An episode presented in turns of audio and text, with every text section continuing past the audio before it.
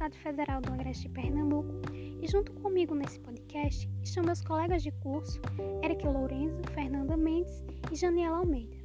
Iremos falar um pouco sobre análise linguística, tendo como base o livro organizado por Clécio Buzem e Márcia Mendonça, intitulado Português no Ensino Médio e Formação do Professor.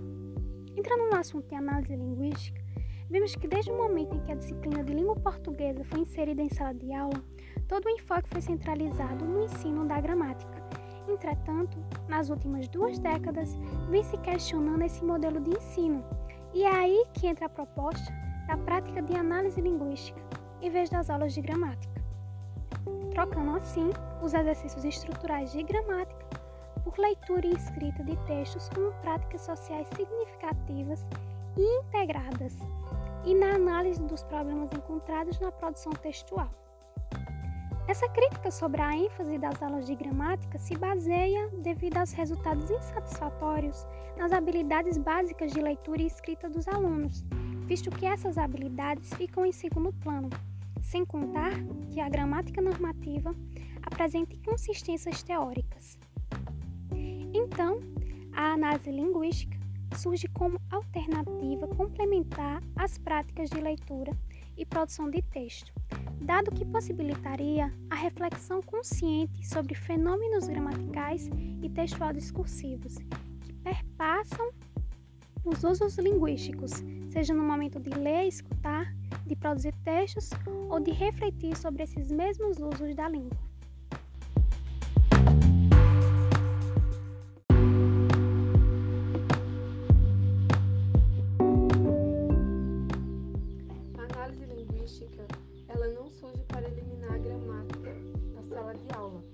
Até porque ela tem um papel fundamental de ampliar a capacidade do estudante ao uso de uma língua.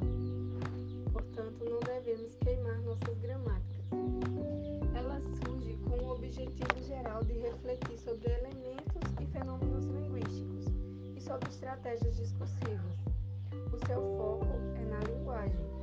A análise linguística engloba o estudo gramatical em um paradigma diferente ela se desprende daquele modelo de ensino onde utiliza a gramática apenas como um conjunto de regras a serem decoradas e o seu uso ele é voltado para o texto. Esse texto ele vai apresentar situações e interações onde os alunos vão se deparar no seu cotidiano com que ele desenvolva suas competências comunicativas e não se limite apenas a aspectos gramaticais e ortográficos para podermos entender um pouco da, vamos ver um pouco das diferenças básicas. No ensino da gramática, temos a concepção de língua como um sistema, uma estrutura inflexível e invariável. E na prática da análise linguística, concepção de língua como ação interlocutiva situada, sujeita à interferência dos falantes. No ensino de gramática, existe uma fragmentação entre os eixos de ensino. As aulas gramaticais elas não se relacionam necessariamente com as de leitura e produção de texto. E na prática da análise, na análise linguística, há uma interação entre os eixos de ensino. Na gramática, a metodologia é transmissiva, baseada na exposição dedutiva, e na AL, a metodologia é reflexiva, baseada na indução. Na gramática, temos a norma padrão como centro, e na análise linguística, são os efeitos de sentido. As unidades privilegiadas da gramática é a palavra, a frase e o período, e na análise linguística é o texto. Na gramática, tem a preferência pelos exercícios estruturais e na análise, análise linguística, as preferências são por questões abertas.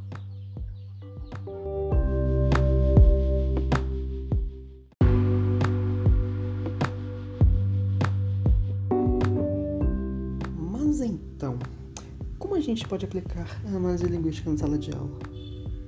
A obra apresenta três eixos do ensino de língua portuguesa, e como a AL trabalha com eles. Trazendo à tona também como a AL se diferencia da gramática nestes aspectos. O primeiro eixo apresentado é o da leitura. Neste eixo, a análise linguística se diferencia da gramática por meio de como o objeto estudado, por exemplo, os advérbios e os adjetivos, são trabalhados. Primeira diferença se dá na estratégia de ensino, pois, enquanto na perspectiva da gramática tradicional, o docente foca mais na exposição dos assuntos para ensinar, na AL, busca-se mais a leitura para fazer com que os estudantes passem a conhecer o assunto tratado. Outra diferença é a capacidade que se espera que os alunos desenvolvam nessas aulas. Por exemplo, nas aulas focadas na gramática tradicional, o discente trabalha o assunto em questão de forma descontextualizada, enquanto a AL busca realmente inserir o assunto dentro de um contexto maior, envolvendo os gêneros e os diversos tipos de discurso nas atividades propostas. O segundo eixo a ser considerado é o da produção de texto, onde na gramática o foco principal é o estudo das orações, mas somente no sentido de classificá-las, enquanto na AL utiliza-se da leitura e da escrita de textos para que os estudantes percebam na prática da escrita como as orações e os períodos se estruturam, transformando os alunos em bons praticantes da língua escrita. A AL não busca, nesses casos, higienizar o texto, ou seja, visando eliminar os desvios gramáticos, mas sim enxergar, enxergar as lacunas presentes em cada estudante tentar preenchê-las. O terceiro eixo apresentado é o ensino da, da, norma padrão. No ensino baseado na gramática tradicional, mais uma vez temos como estratégia principal a exposição do assunto e, consequentemente, atividades que envolvem a classificação de coisas. Até o ensino da concordância verbal é assim.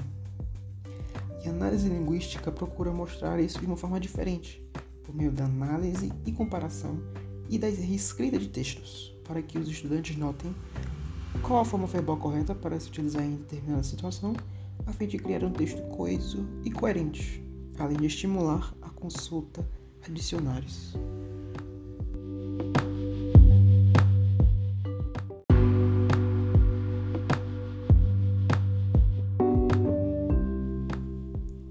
Ensinar uma nomenclatura. A nomenclatura técnica é parte dos objetos de ensino, onde nomear os fenômenos é necessário para a construção de qualquer saber científico, e a nomenclatura é mais uma ferramenta no processo de aprendizagem. Além disso, na escola não basta apenas saber, é preciso saber dizer, e só podemos falar com propriedades quando usamos qualquer metalinguagem, seja ela uma nomenclatura técnica, seja ela uma paráfrase individual intuitiva. A metalinguagem constitui-se instrumento de descrição e análise dos diversos códigos utilizados na cultura. Inicialmente, o uso da metalinguagem é econômico, porque pode se referir a fenômeno em qualquer exemplo, desde que estejam contidos em um nome genérico. Por exemplo, compreender o conceito do mesmo termo ambiguidade pode explicar qualquer fenômeno ambíguo, permitindo que os alunos analisem outros exemplos ambíguos e generalizem o fenômeno e a compreensão dos termos técnicos. O conhecimento das nomenclaturas também é muito importante para os alunos operarem de forma independente os livros de referência à gramática, cujo índice constitui uma lista de termos técnicos.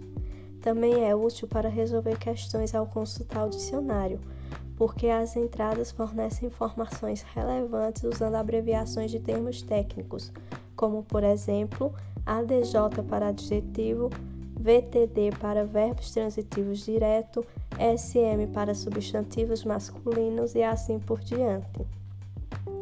Tradicionalmente, a organização cumulativa não inclui a integração dos eixos de análise linguísticas, de leitura e produção, para integrá-los, a seleção e organização dos conteúdos devem seguir não só a lógica estrutural vigente, fonologia, morfologia e síntese, mas também as regras do discurso relacionadas às gerações de sentido, a partir de recursos e estratégias linguísticas discursivas, que seriam o foco da prática de análise linguística.